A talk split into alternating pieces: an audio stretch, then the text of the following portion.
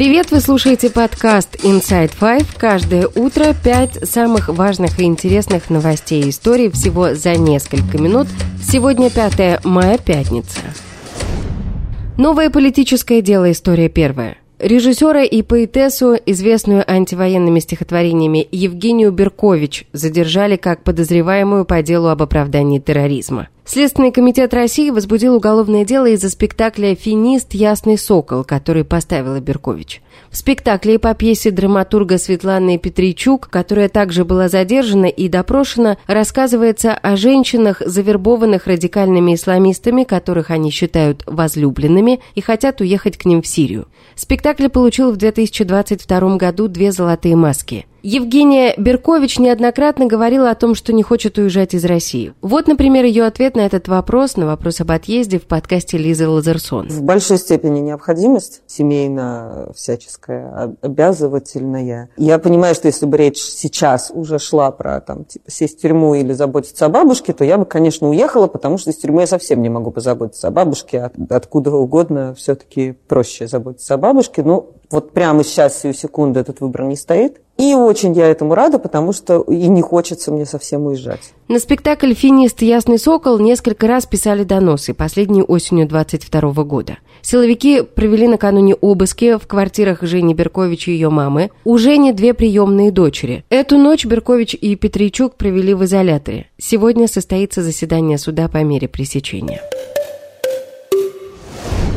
История вторая. По итогам атаки на Кремль двумя беспилотниками идет дискуссия о том, что же на самом деле произошло и кто стоит за этим инцидентом. Военные исследователи отмечают, что на видео четко видны небольшие беспилотники самолетного типа. Такой дрон, считают аналитики, не мог быть запущен издалека. Кроме того, для запуска дрона такого типа необходима либо взлетная полоса для разгона, либо катапульта, то есть довольно громоздкое сооружение. Учитывая большое количество камер в центре Москвы, удивительно, что никаких видеозаписей полета беспилотников за пределами территории Кремля пока нет. Американский институт изучения войны склоняется к версии об инсценировке. Но эксперты-инсайдер отмечают, что преодоление систем ПВО малоразмерными и малозаметными дронами даже в Москве не кажется невыполнимой задачей. А нанесенный атакой по Кремлю репутационный ущерб вряд ли оправдывается какими-либо кратко или даже среднесрочными внутриполитическими либо военными замыслами российского руководства. Хотя к самой атаке действительно имеется много вопросов. Кроме того, по-прежнему остается неясным, кто стоит за ее организацией. Как считает генеральный директор компании «Авиановации», разработчик беспилотных летательных аппаратов Сергей Тавкач, беспилотники были запущены с ближайшей дистанции. Об этом он сказал в беседе с Инсайдом. Как смогли прилететь? Они ниоткуда особо не прилетали. Их запускали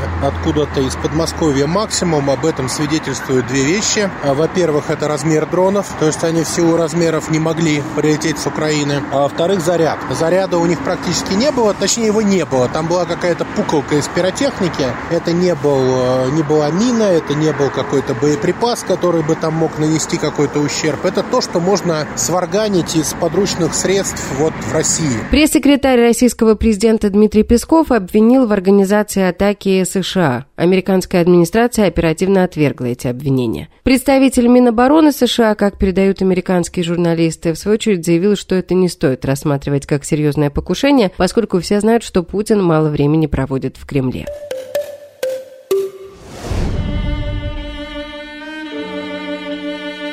Пилите, Сережа, пилите. История третья. Благодаря расследованию данных из Панамского архива, огромной базы документов, касающихся офшоров, мир в свое время узнал, что виолончелист Сергей Ралдугин был бенефициаром целого ряда офшоров, на которые поступали деньги сомнительного происхождения из России. До сих пор это знание основывалось только на этих документах. Теперь же швейцарские прокуроры нашли офшорную фирму, через которую Ралдугин прокачал не менее 300 миллионов долларов.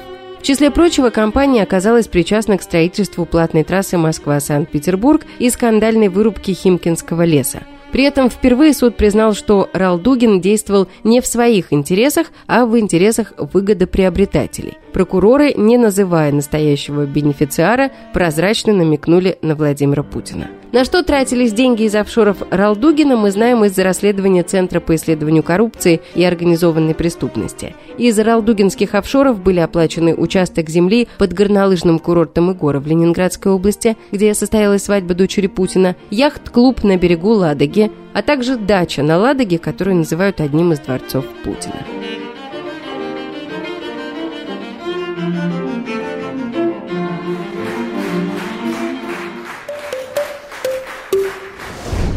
История четвертая. Производитель клея «Момента» и порошка «Пималюкс» покинул российский рынок. Немецкий концерн «Хенкель» сообщил о завершении сделки по продаже своих российских активов. Как говорится в квартальном отчете компании, сумма сделки составила 54 миллиарда рублей, 600 миллионов евро. Компания Хенкел, один из крупнейших мировых производителей бытовой и промышленной химии, объявила об уходе с российского рынка в апреле 2022 года, вскоре после начала полномасштабного российского вторжения в Украину. Компания, работавшая в России с 90-го года, владела 11 заводами в разных регионах страны.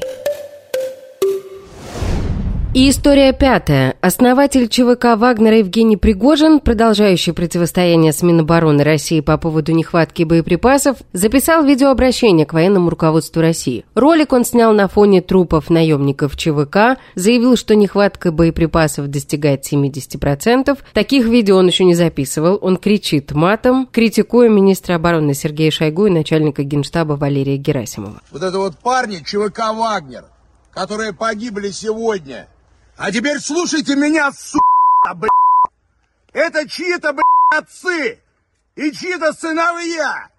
И те, которые не дают нам боеприпасы, сука, будут в аду жрать их потроха, блядь.